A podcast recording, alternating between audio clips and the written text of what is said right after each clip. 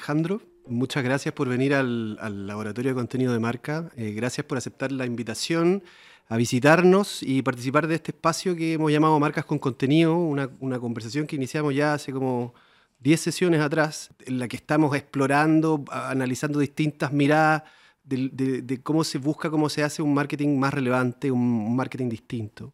Hemos, tenido a publicistas, marqueteros, profesores, eh, representantes de marcas, eh, eh, gente del mundo de la innovación y de la disrupción y creo que nos faltaba eh, tener a alguien eh, que tiene como la mirada o la experiencia que tienes tú en temas fundamentalmente de marketing digital eh, y de la aproximación que el marketing está teniendo desde el uso de las nuevas plataformas. Tú como fundador de Raya eres probablemente uno de los, de los principales precursores del marketing digital en Chile. y para nosotros es un orgullo que estéis presente en esta conversación. Así que de nuevo, gracias por venir. No, gracias a ti, Alejandro, por invitarme y feliz de conversar ahí de, marketing digital y de todos los contenidos. Buenísimo. En, las conversaciones que hemos tenido hasta ahora, eh, ha, empezado a salir como un, tema frecuente, eh, que eh, sobre todo con, yo creo que con la hiperdigitalización que alcanzaron todas las compañías durante la pandemia, eh, se produjo también una cuestión como de saturación con las plataformas digitales. Eh, y con la reapertura, eh, la gente volviendo a buscar experiencias, está como la idea de que, de que, el, de, que el, marketing digital en realidad como que no estaba contribuyendo a generar como experiencias relevantes o algo como significativo. ¿Qué te pasa cuando escucháis tú eso? si lo has escuchado, me imagino. Sí, o sea, estoy, estoy de acuerdo con esa afirmación. ¿ya? Yo creo que, claro, estuvimos encerrados y y nace este marketing de experiencia más que nunca. O sea, más que nace, se, pone como eh, importantísimo, necesario.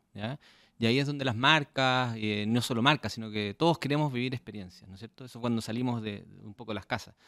Eh, claro, dejamos de a lo mejor interactuar tanto con el digital o, las plataformas más digitales, puede ser que nos hayan saturado. y yo creo que también es porque hoy día hay un monopolio un poco en la, en, el, en, el, en la construcción que tenemos digital como, como, como personas. Y ese monopolio está prácticamente guiado hoy día por dos, tres plataformas, ¿ya? donde es contenido muy, digamos, eh, que fluye muy rápido, contenido no con mucha producción, cualquiera puede hacer contenido. Y, y eso a veces cansa. ¿ya? Y, y, el problema es que eh, la publicidad, digamos, o las marcas, tienen que estar ahí porque no hay otras más plataformas en digital donde podamos generar contacto con audiencia. Entonces creo yo que también estamos viendo un problema, un poco se podría decir como de un monopolio de estas grandes compañías que nos están entregando el contenido. ¿Y, qué crees tú que va a pasar ahora? Porque eh, me imagino que la, tentación es como eh, tratar como de hacer un giro y concentrarse en solo experiencias como presenciales, pero da la impresión de que tampoco es que se pueda volver totalmente, totalmente atrás, ¿o no? Como que el usuario igual en alguna medida eh, eh, llegó a ser un punto digital que, que no, no, puede desprenderse de eso. Eh, es necesario también el consumo de estas plataformas, ¿no? Sí, claro. Vivimos todo el día conectados. hoy día ya no vamos, o sea, para los más viejos ya no vamos al banco, por ejemplo, no sé, pero hoy día las marcas eh, las empresas, en general las compañías, están llevando mucha experiencia digital porque, bueno, es más económica, eh, tengo data, puedo conectar de otra forma mucho más, a lo mejor rica en, en, todo tipo de cosas con, el, con los usuarios. Eh, y eso se está cada día más potenciando. también está el tema de que dentro de una experiencia física también está la experiencia digital. eso se junta y, forma una, una, una, sola experiencia. Eh, yo, no creo en la omnicanalidad, ¿ya? Yo, yo, creo que es un canal nomás. Ese canal es digital, no digital, eh, metaversial, no sé, llamémosle como sea, pero es una experiencia. Tú tienes un cliente y tú tienes que encargarte la experiencia donde sea y, no tener como dentro de las compañías separados esos, eh, esos cargos, digamos. Claro, que el, tema es como las compañías parece que aprenden una metodología o entienden que había que digitalizar y corren todos y todos, todos pasaron a activar su canal de venta. Los que no tenían activado su canal de venta digital, eh, hoy día es impensado que no lo tengan, eh, empiezan a comunicar en redes sociales y, yo creo que se empiezan a preguntar si es que está valiendo o no está valiendo la pena eh, esa inversión. vimos que crecieron mucho las ventas digitales a una velocidad increíble pero ahora pareciera como que se estuvieran estancando, o no estancando, sino que creciendo una, a, una, velocidad muchísimo muchísimo más lenta. Em, sí, eso se vio. Se vio mucho después de la pandemia. Eh, todos los e-commerce bajaron un poco y es porque la gente fue a comprar a las tiendas. Eh, eso está comprobado y tengo muchos clientes que en el fondo no hemos podido medir eso. Eh, yo creo que, hoy día, si, nos vamos al presente, sí, la gente está yendo a comprar un lugar a otro y se están haciendo muchas acciones como para que en el fondo el digital, en muchas, en muchas marcas, digamos, el digital sea más importante que otro porque tiene una facilidad eh, de, de, múltiples funciones. Pero yo creo que hay una tendencia que nos está seduciendo a los consumidores, que es eh, el instant eh, delivery, o por así llamarlo. ¿ah? Que en el fondo, en menos de tres horas, yo tengo mi producto en, en, en mi casa. Y eso es prácticamente adictivo casi. El otro día me pasó que, necesitaba llevar un regalo a, un, cumpleaños de mi hija y se me había olvidado y nada, compré y en tres horas llegó a mi casa. Eso es increíble al final.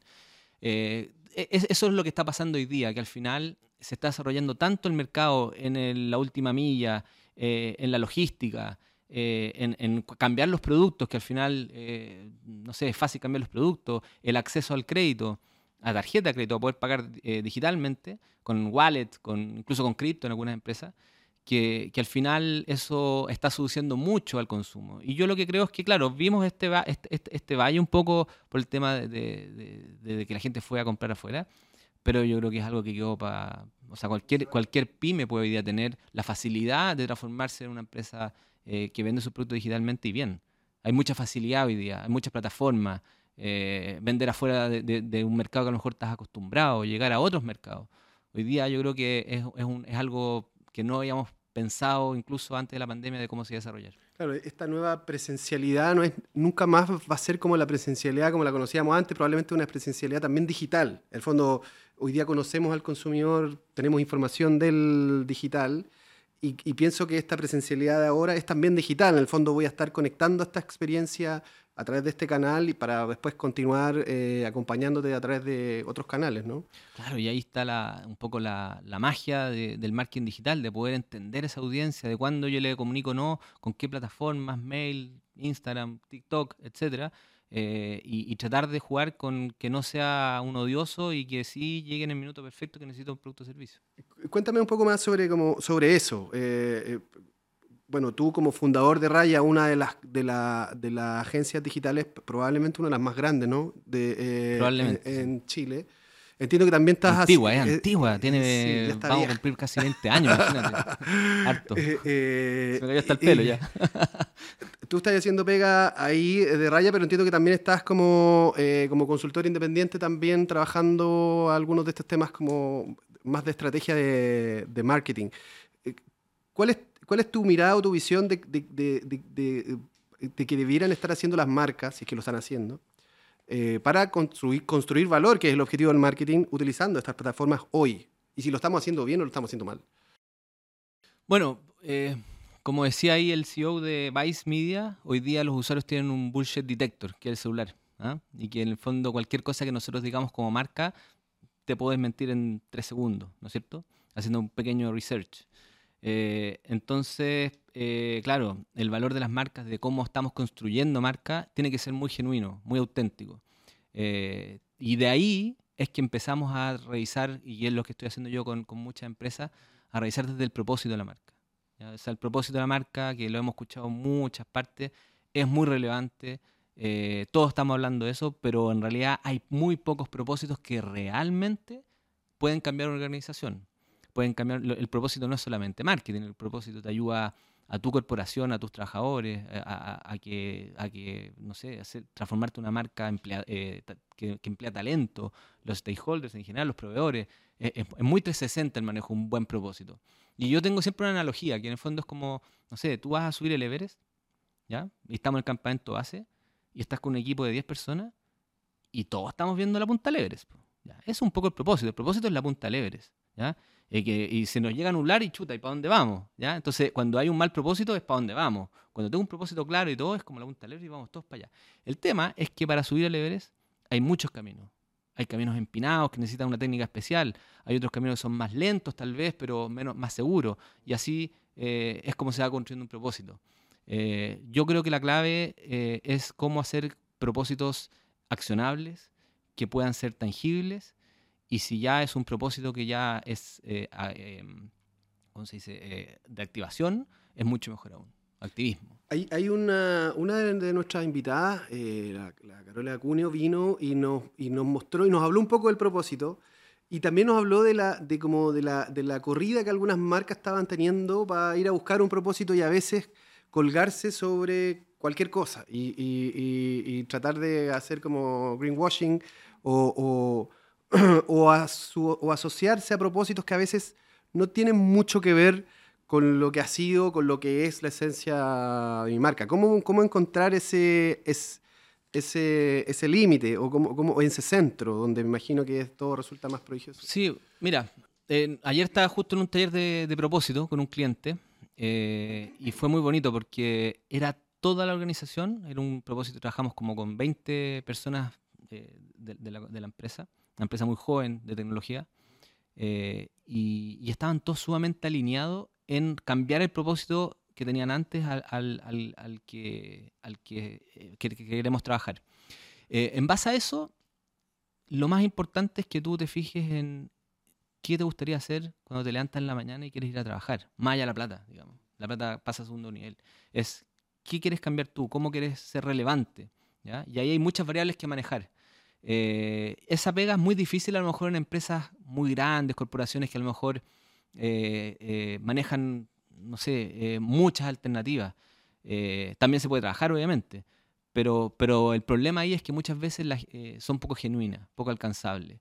Y yo creo que hoy día estamos viviendo un mundo de transformación. Cuando se habla de transformación, hablo de transformación de nuestros consumidores. Todos estamos transformados. Desde que pasó la pandemia, cambió el mundo y por eso tenemos que trabajar en propósitos genuinos que conecten con esa transformación que viene en el mundo y que va a cambiar el mundo a futuro. Digamos. ¿Y, eso en qué se traduce, por ejemplo, en expresiones de marketing después? O sea, resolvemos que nuestra empresa va a caminar hacia este norte y tratamos de alinear a todos nuestros actores internos y externos. Eh, y luego, ¿cómo, cómo, le, ¿cómo le transmito esto a, mi, a mis clientes? ¿Cómo lo subo a, a esto? ¿Recurro a los mismos formatos de siempre, a la campaña digital de siempre? ¿Cómo se traduce ese propósito en una expresión de marketing? Mira, no sé si te voy a contestar la pregunta bien, pero se me vino a la cabeza una conversación que tuve ayer con un colega. Para octubre, para el estallido social, eh, pasó algo muy importante en marketing. Las marcas se quedaron calladas. Por primera vez en la vida se quedaron calladas. En Chile, digamos. ¿ah? y, pasó mucho tiempo en que fue la primera marca que, que habló. Y lo que pasó fue ahí que habló la primera marca que habló fue la única que tenía los pergaminos para poder hablar en una, en una circunstancia tan eh, difícil como fue el estallido social. Y esa fue WOM. Porque WOM va contra todas las, eh, digamos, eh, su, argumento, su propósito, va muy de la mano de lo que estaba pasando en ese momento en Chile. ¿ya? De que en el fondo las compañías, no sé, se pasan de la, de la raya o qué sé yo. Entonces, ahí lo que estuvimos viendo es cómo una marca, con realmente un propósito de verdad, tenía los pergaminos para ser el primero que cruce esa barrera de empezar a hablar. Eh, y ahí empezamos a hablar y yo creo que también pasa mucho que el marketing en Chile hay una decadencia de, de, las gerencias de marketing profunda. Hoy día ya no podríamos hablar de... Hay pocos gerentes de marketing, son todos jefes de marketing, que están en la táctica, que están en el, en el like, ¿ya? Eh, pero hay pocos gerentes de marketing que están trabajando eh, un propósito, que están trabajando más estrategia, de verdad. Y siempre, no sé, en conversaciones con clientes que te dicen, mira, ¿viste lo de Nike? ¿Por qué no podemos hacer esto? Bueno, pasó el estallido y la única marca que podía tener ese pergamino para hablar era WOM. Entonces, eh, vemos cosas afuera, vemos referencias afuera, eh, pero somos muy pocas, son muy pocas las marcas que pueden trabajar de verdad, hacer sus cambios de propósito, de verdad ser genuinos y de verdad tener una propuesta de valor eh, para todos los stakeholders. ¿Y por qué crees que pasa eso, esa, como, esa aproximación a, la conexión con las audiencias de una manera más como timorata, más conservadora? Eh, eh, concuerdo contigo que hoy día, por ejemplo, las estrategias de marketing pareciera que no están en la discusión de la primera línea gerencial. Las áreas de marketing antes tenían mucha presencia y hoy día parece que estuvieran más lejos del centro como de toma de decisiones. Eh, ¿A qué lo atribuyes tú eso? Este problema como que es, un diagnóstico que ha sido compartido a lo largo de estas sesiones. Eh, y cada uno tiene una mirada distinta. Ya alguien dice, no, es que el cliente es el malo. Eh, no, es que la agencia también es, chata porque termina repitiendo modelos que ve en otras partes. ¿Dónde está el problema? El problema es que los clientes están viendo una transformación importante. Me refiero al cliente, a los usuarios, a la gente. Tú, yo. Todos estamos teniendo una transformación importante en nuestras vidas no por la pandemia, sino que ya se venía viniendo. Tampoco fue el tema del octubre. O sea, vemos en el mundo que están pasando, se toma el Capitolio, en Afganistán el tema de, las mujeres. Eh, están pasando cosas en el mundo. Los clientes están cambiando. Y eso las marcas, los publicistas, todos, no nos hemos hecho cargo como realmente debiéramos hacernos cargo. Entonces al final es un, es un problema cuando se habla de transformación digital, transformación con una palabra muy archuzada, está pasando la transformación verdadera es en la gente. Entonces, ¿qué está pasando? Que las organizaciones se están adaptando a ese cambio, ¿ya? Se están adaptando a que sus clientes están cambiando.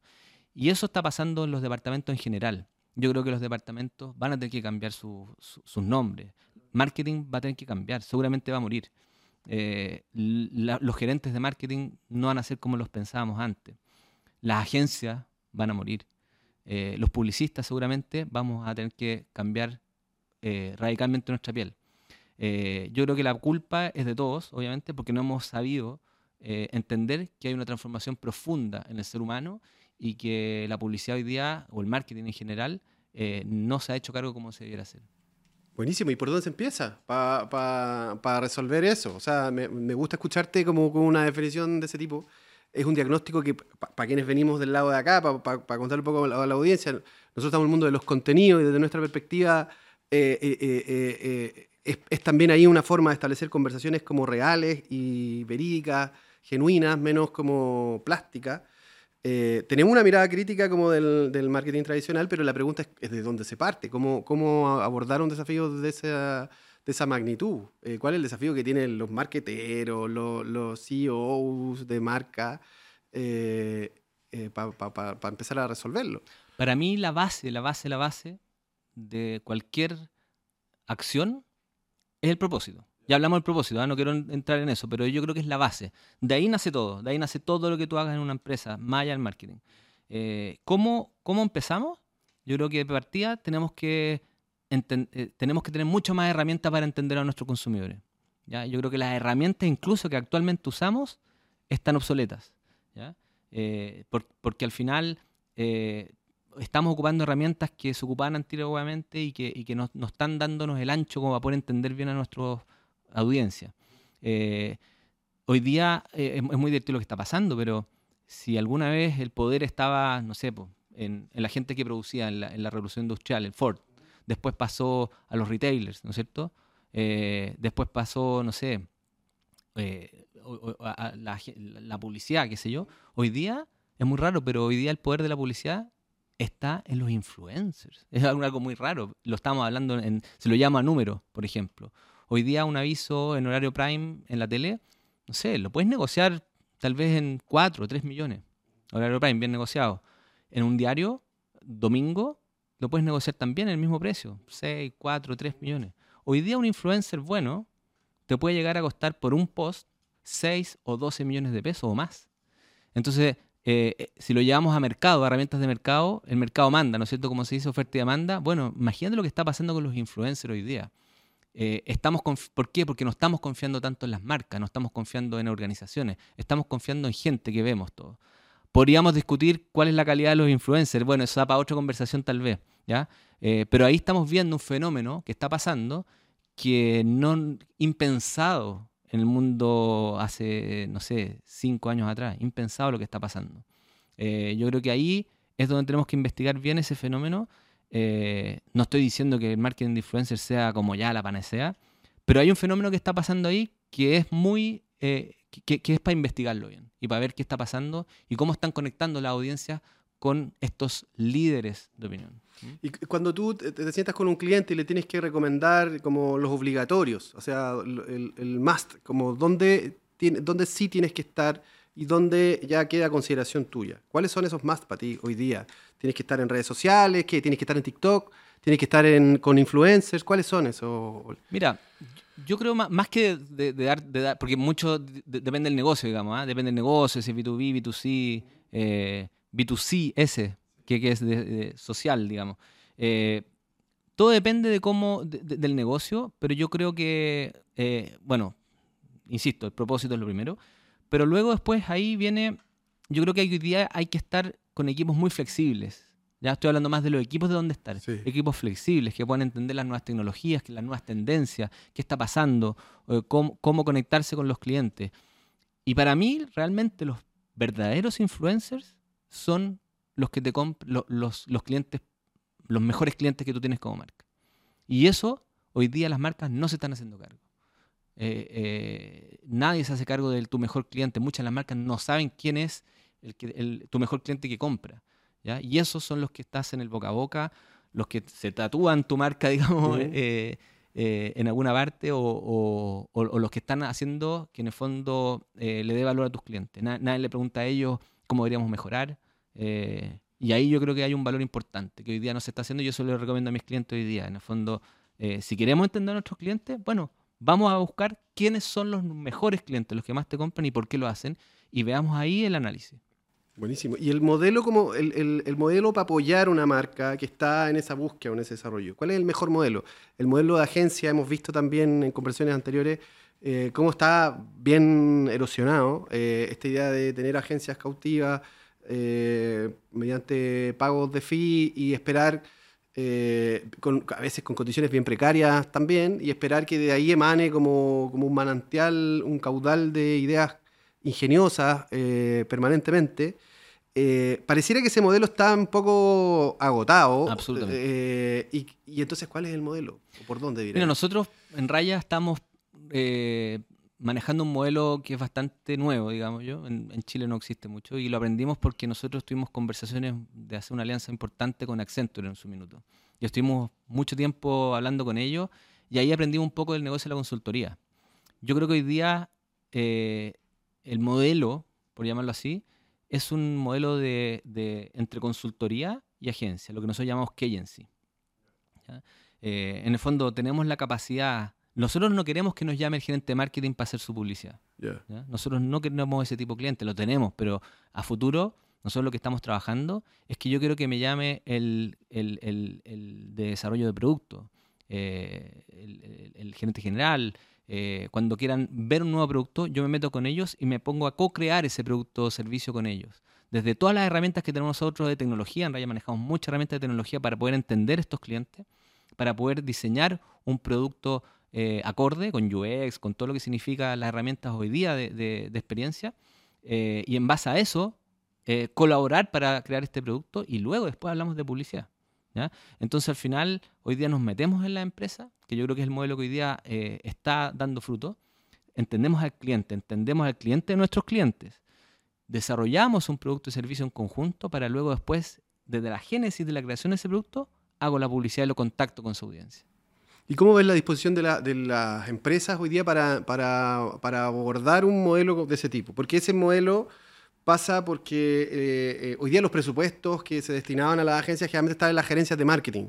Y el gerente de marketing parece que estuviera como en una capa nomás del funnel, que es como la que tiene que ver con la promoción y la venta, eh, pero no sé si participa de la estrategia del diseño producto o de toda esa cadena que está antes, que es previa al momento de la venta y la promoción. Es una muy buena pregunta. Entonces, como en, términos como de presupuesto, eh, que es una cuestión práctica. Eh, ¿A quién se lo asigna? Claro, vas a tener que seguir atendiéndote con el gerente de marketing y el gerente de marketing te va a seguir pidiendo solo la, la publicidad. Bueno, ahí, por ejemplo, me ha pasado como consultor en que he estado en conversaciones, por ejemplo, de presupuesto del próximo año, donde no está involucrado el gerente marketing eh, estamos hablando con gente, no sé, pues de finanzas y yo. Y, muchas de las, veces yo veo los presupuestos y digo, ¿y por qué está este ítem en marketing? Porque es marketing. A ver, por decirte un ejemplo, el e-commerce en marketing. Entonces, eso es como tu tienda. Eso es algo, un, inventario de tu empresa. ¿Por qué tiene que asumir marketing eh, lo que tú te estás gastando en llevar a cabo el e-commerce, por decirte? Y así he visto varios ejemplos, no se me acuerdo otro más táctico, pero muchos ejemplos de cómo se le asignan los presupuestos de marketing, cosas que no tienen nada que ver con marketing, que son del inventario de la empresa, Y que muchas veces a lo mejor para los más old school eran cosas que se le, se asignaban a marketing. Pero hoy día hay muchas, eh, muchas cosas que están haciendo las empresas que son parte de a lo mejor de otros ítems imputables, del inventario, no sé, de, de, cosas que, que, no tienen que ver en marketing. Entonces, hoy día hay un error ahí, que los presupuestos de marketing están cargando con mucha carga que no deberían de cargar. Claro, en el fondo como que yo creo que se entendía que todo lo que fuera como digital era chaya, era, era publicidad. Eh, y como que no estaba puesto en el, en el core. En el fondo, el canal digital es un canal hoy día muy relevante. Herramientas de growth hacking, por ejemplo. Me ha tocado ver herramientas, no sé, unos gastos, por ejemplo, de 20 mil dólares en puras herramientas de growth hacking y atribuía al departamento de marketing. ¿Por qué? Si eso estás llevando a la venta, no, no, es, una, no es una categoría. Eh, me ha tocado ver sí experiencias como de empresas de afuera que están superando las áreas de marketing y le están transformando en growth marketing y en el fondo es haciendo que esta mirada de marketing se haga, es integrando la venta con el marketing, cosa que los líderes de esos equipos se hagan también responsables de esas otras capas del, del funnel y tiene que ver mucho también como con la digitalización de la venta. Eh, la digitalización de la venta se produce porque hay personas que ponen atención en contenidos que circulan en redes sociales eh, y por lo tanto es una mirada de marketing también. Eh, y yo no voy a vender más en el canal digital si no estoy atrayendo la atención a través de esas plataformas. la atribución, la famosa atribución. ¿Quién se atribuye esa venta? Claro, claro. y, bueno, tú dices, hay un tema como de cómo se organizan las, empresas para, también buscar esos desafíos. Eh, ¿Y cómo, bueno, cómo te, ha costado o no te ha costado este nuevo modelo? Eh, ¿O es algo que empieza a fluir cada vez mejor? No, no, fluye mucho. ¿Ya? O sea, clientes que nosotros le hacemos consultoría por lo generalmente son súper fieles. Porque al final uno se transforma en un guardián de marca, eh, en un consultor que, que, en el fondo conoce tu producto, lo diseñó contigo, eh, te dio soluciones y qué mejor que ellos mismos te vendan el producto. Entonces al final es, algo que, ¿cómo no se nos ocurrió antes? no, en serio, es algo que realmente hemos visto en los clientes que tenemos como, como digamos, eh, que, hemos hecho consultoría end-to-end, eh, tenemos una relación muy distinta, se genera mucho valor agregado y al final, por ejemplo, en, cuando tú ya terminas la parte de consultoría y te quedas ya con la parte de implementación, fluye todo, porque los creativos estuvieron eh, involucrados en ese pensamiento, los estrategas estuvieron eh, en, ese momento de que se dio el producto o servicio o algún, alguna mejora de lo que ya tienen. Eh, entonces al final se hace como un... Es, es, es, el futuro, digamos. Es el futuro de cómo debiera de llevarse la comunicación. La comunicación no es solamente la última eh, la, última, digamos, eslabón, sino que está metido adentro de la empresa. Claro, comunicas con tu producto también. Claro. Eh, ¿Y, qué metodologías se ocupan para un, para un eh, proceso de esa envergadura? me imagino que para, para hacer transitar una idea, hacer iterar una idea y, escalar y como y avanzar en el desarrollo de esa idea, ¿hay algunas metodologías en específico? O sea, de partida partamos por el talento. Nosotros tenemos contratado a, gente de consultoras tradicionales, ¿ya? Que, antes no se me había ni ocurrido. O sea, siempre andamos los publicistas peleándonos los, creativos por, por, allá, por acá. Hoy día estoy con consultores. Y para los consultores que se vengan a una agencia es muy interesante porque también piensan que ese modelo es muy atractivo, tiene muchas externalidades positivas. ¿ya?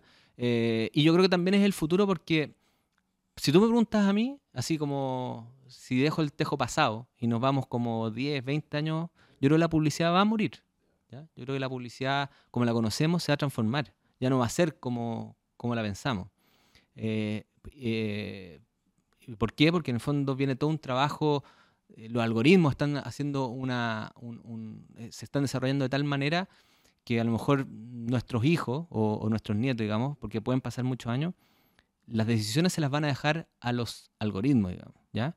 Después voy a, tomar por el porqué, ¿ah? pero, pero, pero en el fondo hoy día ya lo estamos viviendo. Hoy día eh, voy a ver una película y Netflix me está recomendando, según lo que yo estoy viendo, película. Eh, mi playlist en Spotify también. Y así, la publicidad que vemos en Google o lo que buscamos también me lo está ah, dando un algoritmo. Muchas decisiones que hoy día tomamos no sabemos que las estamos tomando gracias al algoritmo. ¿Qué pasa? Ese algoritmo hoy día trabaja para Netflix y trabaja para Google. Tú dices, va a haber un algoritmo que trabaje para las personas. Exactamente. Yo voy a tener mi algoritmo. Ese algoritmo seguramente va a tener una carga de ADN, eh, va a tener mía, va a conocer eh, mi billetera, va a conocer mis gustos, eh, va a saber dónde me gusta ir, mis sueños, sabe mis hijos, por lo tanto va a tomar mejores decisiones que la que tomo yo. Pasa que para nuestra generación es muy difícil como decir, no, pero ¿cómo lo voy a asignar las decisiones? Pero yo creo que a futuro van a haber generaciones que le van a confiar mucho más y que no van a perder tiempo en la elección de productos o servicios, sino que se las va a asignar a ese, a ese algoritmo. me va a llegar una bebida, por ejemplo, y decir, ¿qué lo que es esto? Y la cambió mi algoritmo. ¿Y por qué no me trajiste la otra? Ah, porque descubriste que estaban trabajando con niños en la materia prima y para mí eso eh, éticamente es imposible. Ah, ya, perfecto, me encanta, está bien. Eh, es un, es un ejemplo burdo, pero, pero ese tipo de nivel va a llegar a conocer el algoritmo. Que, entonces, ¿qué, ¿qué pasa con el marketing? ¿Por qué estamos trabajando nosotros como consultoría? Es porque el marketing se va a trasladar adentro de las empresas. ¿ya? el, marketing se lo vamos a dejar a los algoritmos, ya lo estamos viendo así, y los publicistas, los marqueteros en realidad, y no sé cómo se van a llamar a futuro, eh, vamos a tener que trabajar en las empresas. Las empresas no van a poder mentir, van a tener que ser genuinas, sus propósitos van a tener que ser de verdad propósitos, vamos a tener que trabajar con la gente que trabajamos, tienen que ser muy alineadas con, lo que estamos nosotros vendiendo, digamos, eh, nuestros stakeholders, nuestros proveedores, y ahí es donde nosotros vamos a tener que hacer eh, trabajar la comunicación para que esos algoritmos hagan match con los algoritmos de los usuarios. Es algo que parece ciencia ficción de Black Mirror, pero le he dado vueltas y yo creo que eh, eh, es, es como yo creo que se va a desarrollar el futuro de la publicidad. Y en el fondo los esfuerzos van hacia adentro, como mejorar tu producto, como entender mejor a tu consumidor, como hacer research, como investigar más, hacia adentro. Productos perfectos, que no tengan fallas, productos que sean muy eh, digamos, bien trabajado. Eh, por lo tanto, la comunicación o el marketing va a tener que, va a tener que ser más interno. alguien podría decir, de acuerdo, te lo compro, pero para eso, para diseñar eh, productos como que sean perfectos, a lo mejor son mejor los ingenieros o son mejor un, un, matemático o otro algoritmo. ¿Por qué podría ser un aporte que gente que ha estado al mundo de la creatividad, que ha estado al mundo de la comunicación, se vuelque también hacia adentro? ¿Dónde está el valor agregado ahí que podrían tener? Bueno, yo creo que los mejores creativos que he visto son ingenieros. lo que yo tengo unos clientes ingenieros que son mucho más creativos que, los mejores creativos que conozco. Eh, yo creo que, que, sí, la creatividad no va a morir, ¿ya? sino que se va a transformar. Eh, los algoritmos son no, saben muchas cosas y no van a saber muchas cosas que nosotros hacemos. Y hemos visto cosas increíbles. ¿ah? Como el otro día había un editor de video que tú le das dando órdenes con la voz. Por ejemplo, sácame ese poste, bórrame ese poste y lo borraba. Eh, hemos visto Dalí, en el fondo, que este algoritmo que tú le hablas y te tira imágenes, que hemos visto cómo la creatividad interactúa con los algoritmos. Pero siempre el humano tiene que darle esa orden, tiene que tener esa capacidad y los algoritmos lo que van a hacer es que van a potenciar esa creatividad.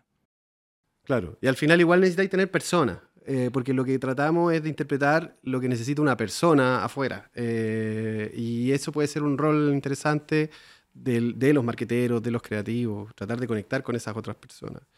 Eh, no sé eh, cómo ves el, eh, eh, el, mundo como de las redes sociales. no quería como que termináramos esta conversación y nos habláramos un poco de eso. Ya llevamos ya varios años acostumbrados a la dinámica de las redes sociales y hay gente que se cansa, se va, otra que vuelve. Hoy día todos corren a TikTok. He visto unos reportajes increíbles sobre cuánto, tiempo la gente le está destinando a, a TikTok. Eh, ¿Qué opináis sobre, sobre lo que está pasando ahí y si, y si hay mucho más que esperar de lo que está pasando ahí o no? O sea, ¿va a caer otra red social o no va a caer? Eh, ¿Cómo lo ves? Bueno, en mi punto personal, a mí no me gustan las redes sociales, encuentro que le hacen un mal al, mundo, digamos, ¿ya? sí, por, el tiempo que se pierde. Pero yo personalmente, mi familia nos gusta mucho el aire libre, entonces eh, puedo salir de eso, pero, pero claramente que... que ¿Cómo le decía a tus clientes? Eh, eh, ¿Que son malas las redes sociales? Es, que, es que hay clientes y clientes. ¿Ah? me encanta Patagonia, por ejemplo, que en el fondo no trabaja el Black Friday o qué sé yo, y se van todos a hacer deporte, se puede hacer, hay, hay fe, hay fe, digamos. ¿ya? Pero, pero, por ejemplo, las redes sociales, si bien tienen cosas muy buenas, obviamente, ¿ya? que democratizó un poco el contenido. ¿ya? Cualquier persona puede hacer contenido y hay contenido de calidad. ¿ya? O sea, hoy día, por ejemplo, eh, si a ti te gusta el fútbol, ya no necesita, como decíamos nosotros, esperar las noticias, ¿ah? esperar a ver al Sapo Linston que hablara, sino que hoy día puedes tener instantáneamente a los mejores comentaristas, incluso gente que puede ser eh, un, eh, digamos, un, un, usuario, un usuario hablando de fútbol. Entonces, el contenido, y si nos vamos a eso, tiene algo muy relevante las redes sociales que permiten eso. Lo que pasa es que tiene la trampa de que son muy adictivas. Y hay gente que pasa muy metida. TikTok es muy adictivo. Yo diría que es más adictivo que Instagram, porque, porque tiene ese tema de que te, te van tirando contenidos muy bien hechos, con, con mucho eh, forma de editar los videos que, hacen que, sean eh, que, que puedes estar todo el día ahí. Ahora, creo yo que, que, falta hoy día, y es, un poco también lo junto un poco con, el tema de, de los algoritmos, porque todas estas redes sociales están eh, alimentadas de algoritmos. El otro día veía un, tipo que programa en Facebook y decía, en los algoritmos de Facebook, los más, los más sofisticados, programan al algoritmo. O sea, una cuestión que ya muy de atrás. Eh, yo creo que hay un tema que está en deuda, que se está eh, practicando, que es la ética en los algoritmos. ¿ya? Y ahí recomiendo un libro que es de José Luis La Torre, que se llama La ética de las máquinas que es muy recomendable, que habla de todo este fenómeno que estamos viviendo y cómo, cómo nos vamos a tener que hacer cargo a futuro. Yo creo que hay un problema ético eh, de las mismas empresas eh, y, que, y que sí yo encuentro que hoy día eh, ocupamos mucho tiempo en eso y que, y que en el fondo es algo también como empresas, como, como marcas, tenemos que hacernos cargo también desde nuestro propósito. ¿Y cuál, ¿Y cuál es el rol entonces de las marcas en las redes sociales? en este ecosistema que tú dices que está bien saturado también. Eh, eh, ¿qué es lo que debieran estar haciendo o qué es lo que le recomiendas tú a, tus clientes que debieran hacer en redes sociales en la utilización de esta Mira, yo creo que ser genuinos, eh, los valores de la empresa, mucho, uno va a escarbar valores de empresas, hay valores que se pueden llevar a contenidos muy interesantes, tratar de ser positivo en ese sentido. Y no vender tanto, sino que al final la gente quiere ver cosas atractivas, quiere pasar un buen rato, quiere ver cosas eh, a lo mejor que le inspiren. Eh, yo creo que se puede desarrollar buenos contenidos de calidad y que también signifiquen eh, ingresos para la empresa, digamos. ¿ya? Yo creo que el desafío ahí es, y yo creo que lo que vamos a vivir con esta saturación que estábamos, empezamos a hablar de esta conversación, es que vamos a tener que ser más selectivos con los contenidos y vamos a tener que elevar la calidad de los contenidos. No porque sea un tema ético, que también lo es, sino que porque la gente ya no está comprando todos los contenidos. Eh, el usuario se hizo mucho más exigente en los contenidos. Antes, una pifia a lo mejor de una producción, te la pasaban. Hoy día, como ellos mismos pueden editar un video como si fueran profesionales antaño, eh, no te perdona esas pifias. Por lo tanto, en los contenidos pasa exactamente lo mismo. Buenísimo. Claro, yo veía que no sé si todas las marcas todavía están disponibles como para invertir en hacer más y mejor contenido. Eh, como, como tú bien dices, la tentación, eh, este boom por volcarse al marketing digital y la producción de piezas para redes sociales, eh, esta idea de que todo es más barato en redes sociales y, voy a precarizar un poco también la generación de contenido porque publico miles de cosas que no sé si son tan relevantes para las personas. ¿Ves tu disposición de las marcas a generar contenido de calidad? Bueno, como, tú decías que nosotros fuimos precursores en redes sociales, yo hice cosas maravillosas con cero peso. ¿ah? Hoy día el digital tiene otro estándar. ¿ya? Hoy día en un presupuesto marketing el 80% se va a redes sociales, digamos, ¿ya? en una marca moderna, eh, digital.